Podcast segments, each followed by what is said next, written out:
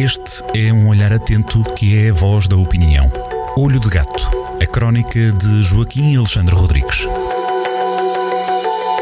Joaquim Alexandre Rodrigues, muito obrigado por estares um, connosco no Jornal É sempre um prazer. Nesta, nesta nova semana, em fecho de semana, com, com um novo fim de semana à vista, novo mês uh, também. Estamos a gravar no 1 de maio, em dia feriado, num tempo que ainda se parece muito semelhante com tudo. Não haverá grandes diferenças entre feriados, entre fins de semana, dias de semana. Uh, quem não perde-se a noção de calendário nesta circunstância, é verdade. Tal e qual. Aquele fluir das semanas falha-nos. Tal e qual, é, é, é, é também uma nova realidade. Fala-nos desta, nesta edição uh, desta semana do Olho de Gato, na, na, crónica, que vamos poder ler também a partir deste fim de semana no Jornal do Centro, na, na, no Diário Online, uh, de sobressalto. Que estamos de sobressalto em sobressalto. Pode abrir aqui um bocadinho o véu dessa conversa? Vai ser o título do próximo Olho de Gato. a ideia, em primeiro lugar, um, percebamos-nos. quarentena significa 40 dias. O estado de emergência, pelos imperativos constitucionais, que são de, tem que ser de, a declaração de estado de emergência, é por 15 dias, portanto, está a acabar o, o, terceiro deste período, os, os 45 dias, e portanto está a acabar a quarentena.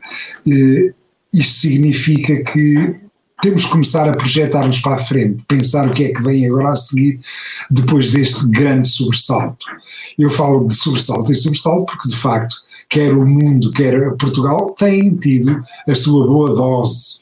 Uh, Portugal não, não teve terror jihadista, felizmente, e provavelmente deve ter sido essa uma das vantagens cooperativas eh, que explicam o boom turístico que nós tivemos, no boom do turismo que nós tivemos, que nos permitiu ir levantando em relação aos nossos grandes sobressaltos desta última década.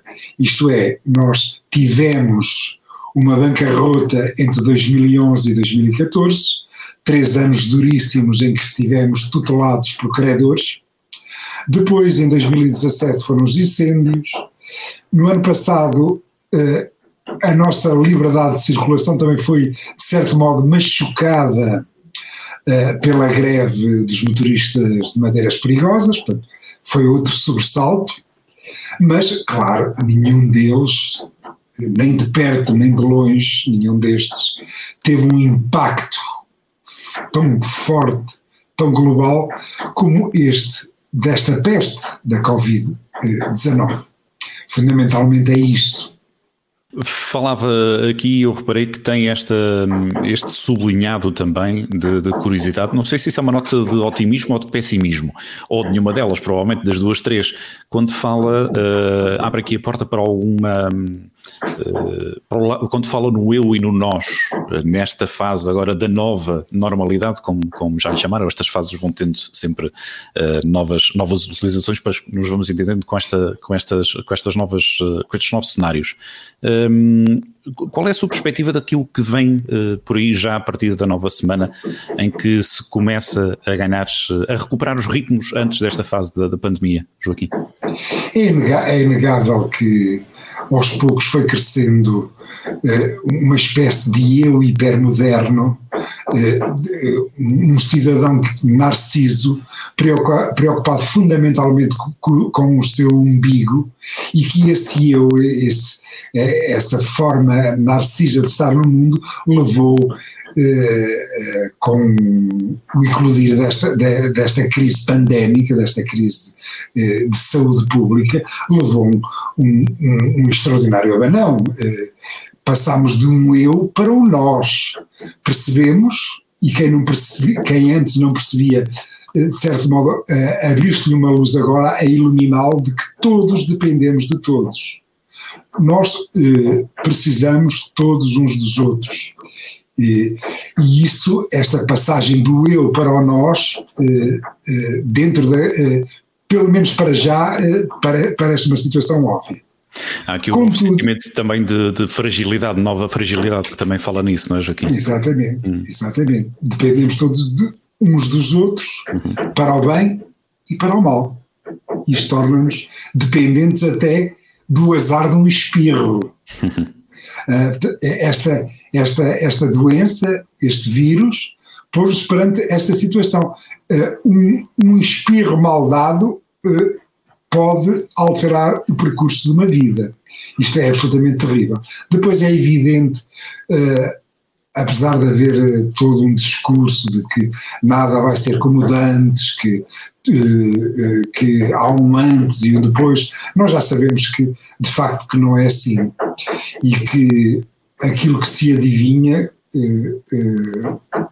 é um país que está mais pobre, que está mais dependente do Estado e que está com menos liberdade.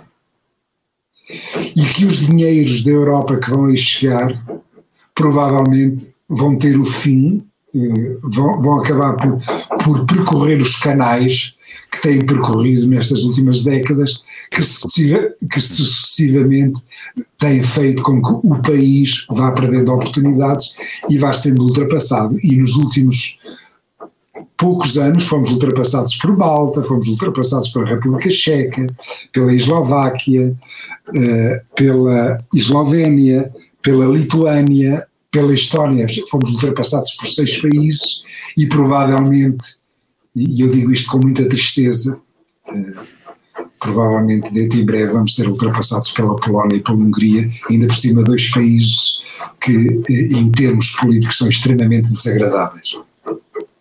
Vamos ver o que novos tempos aí vêm e como nos vamos adaptando todos e cada um de nós a esta nova realidade. Joaquim Alexandre Rodrigues, força, diga.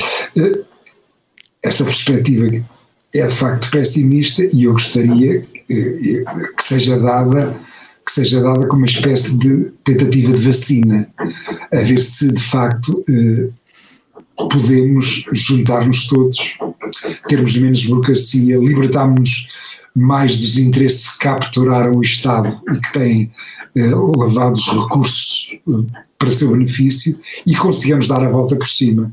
Eh, os portugueses têm sido extraordinários eh, na forma como eh, têm reagido a esta peste e era tão bom que agora os políticos mudassem também de caminho. Fica esta nota de esperança.